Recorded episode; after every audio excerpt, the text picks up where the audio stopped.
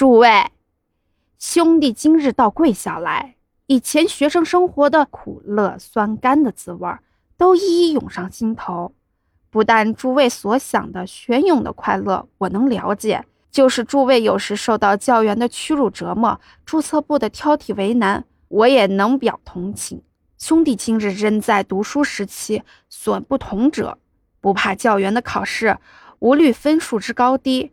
更无注册部来定我及格不及格、升级不升级而已。先就个人所以为的理想方法与诸位学生通常读书方法比较研究一下。于积二十年读书经历、治学经验，深知大半的学生对于读书一事已经走入错路，失了读书的本意。读书本来是治乐之事。杜威说。读书是一种探险，如探新大陆，如征新土壤。福西兰也说过，读书是魂灵的壮游，随时可以发现名山巨川、古迹名胜、深林幽谷、奇花异卉。到了现在，读书已变成了仅求幸免扣分数、留班级的一种苦役而已。而且，读书本来是个人自由的事儿。与任何人不相关。现在你们读书已经不是你们的私事儿，而是处处受一些不相干人的干涉，如注册部以及你们的父母、妻室之类。有人手里拿着一本书，心里想：我将如何赡养父母、抚己妻子？这实在是一桩罪过。试想，你们看《红楼梦》《水浒》《三国志》《镜花缘》，是否是你们一己的私事？何尝受他人干涉？何尝想到何以赡养父母、父及妻子的问题？但学问之事是看与红楼、水浒相同，完全是个人享乐的一件事儿。你们若不能用看红楼、水浒的方法去看哲学、经济大纲，你们就不懂读书之乐，也不配读书，失去了读书的本意，失去了读书之本意。你们能真用看红楼、水浒的方法？去看哲学、史学、科学的书，读书才能成名。若图与注册部的方法读书，你们最多是一个秀士博士，成为吴志辉先生所谓的洋绅士、洋八股。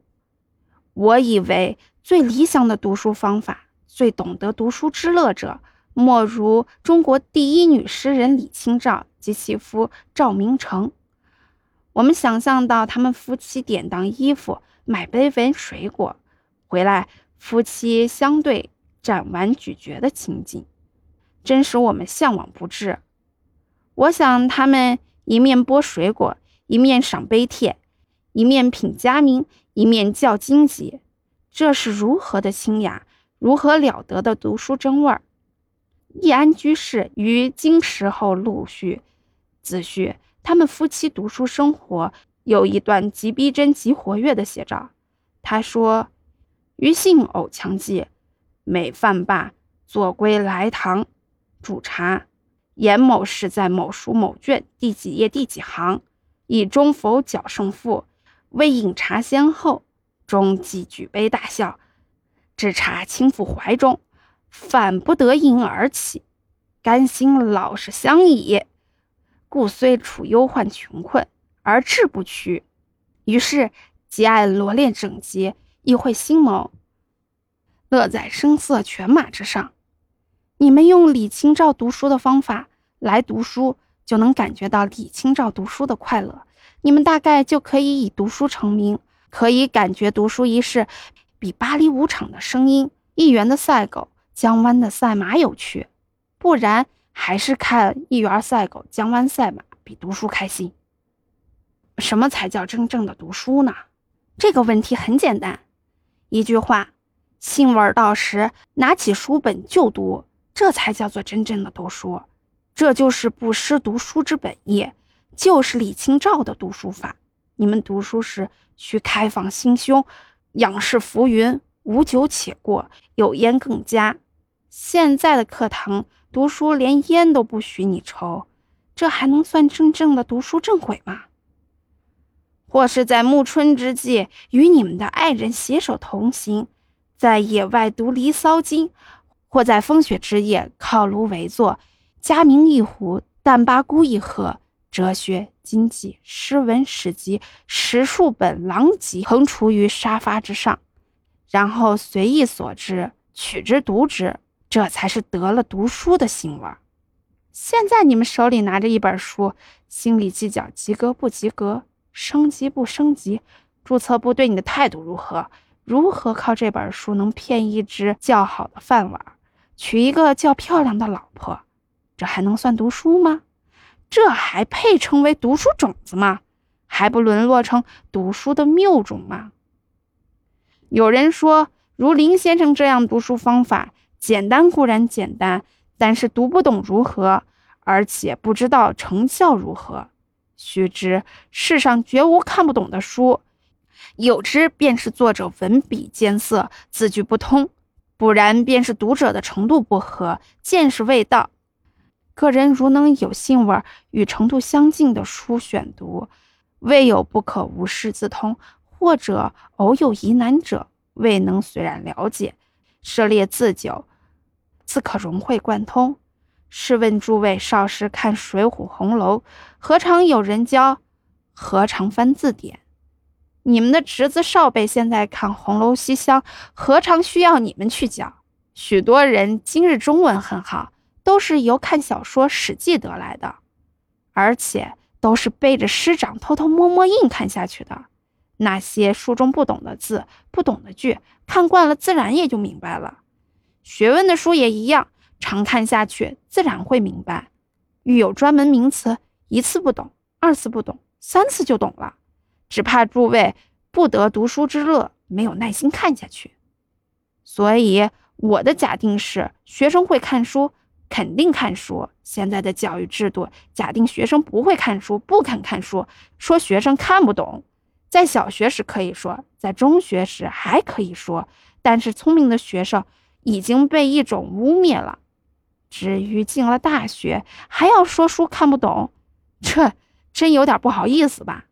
大约一人的脸面要紧，年纪一大，即使不能喂饭，也得两手合一只饭碗硬塞到口里去。似乎不便把你们的奶妈干娘一齐都带到学校里来，来给你们喂饭，又不便把大学教授看作你们的奶妈干娘。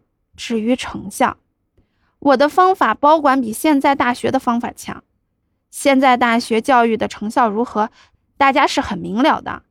一个人从六岁一直读书到二十六岁大学毕业，统共读过几本书？老实说，有限的很。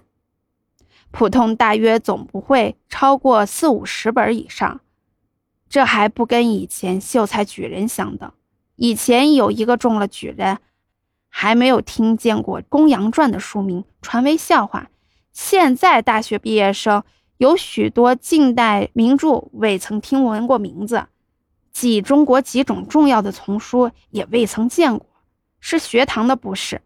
假定你们不会看书，不要看书，因此也不让你们有自由看书的机会。一天到晚总是摇铃上课，摇铃吃饭，摇铃运动，摇铃睡觉。你想？一个人精神是有限的，从八点上课一直到下午四五点，还有运动、拍球，哪有闲工夫自己自由看书呀？而且凡是摇铃儿都是让人讨厌的，即使摇铃游戏，我们也有不愿意之时，更何况摇铃上课？因为学堂假定你们不会读书，不肯读书，所以把你们关在课堂上，请你们静坐，用注射灌输的形式。有教员将知识注射到你们的脑壳里，无如常人投入都是不透水的，所以知识注射普通不及打工。但是，比如依我方法，假定你们会看书，要看书，由被动式改为发动式的，给你们充分自由看书的机会，那这个成效如何呢？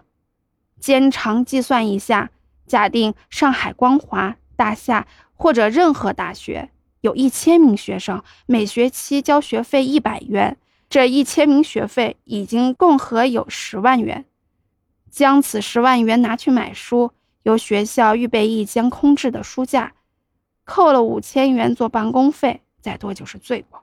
把这九万五千元书籍放在这间空屋，由你们随便胡乱翻看，年底抓阄分配，个人拿回去九十五元书。只要所用的功夫和你们上课的时间相等，一年之中你们的学问有进步，必非一年上课成绩所可比。现在这十万元用到哪儿去了？大概买一成书，九成去养教授以及教授的妻子、教授的奶妈，奶妈又去拿，奶妈又拿去买奶妈的马桶。这还可以说是把你们的读书看作一种正经事儿吗？